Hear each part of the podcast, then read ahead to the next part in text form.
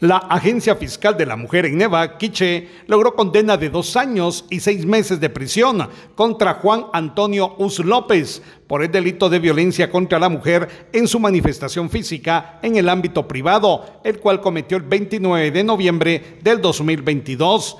El hecho ocurrió cuando se encontraba en el juzgado de paz del municipio de Uspantán, donde amenazó a la víctima y posteriormente la golpeó causándole lesiones. Como reparación digna, se le ordenó el pago de 5 mil quetzales y se le prohibió acercarse a la víctima. Desde Emisoras Unidas Quichén, el 90.3 reportó Carlos Recinos, primera en noticias, primera en deportes.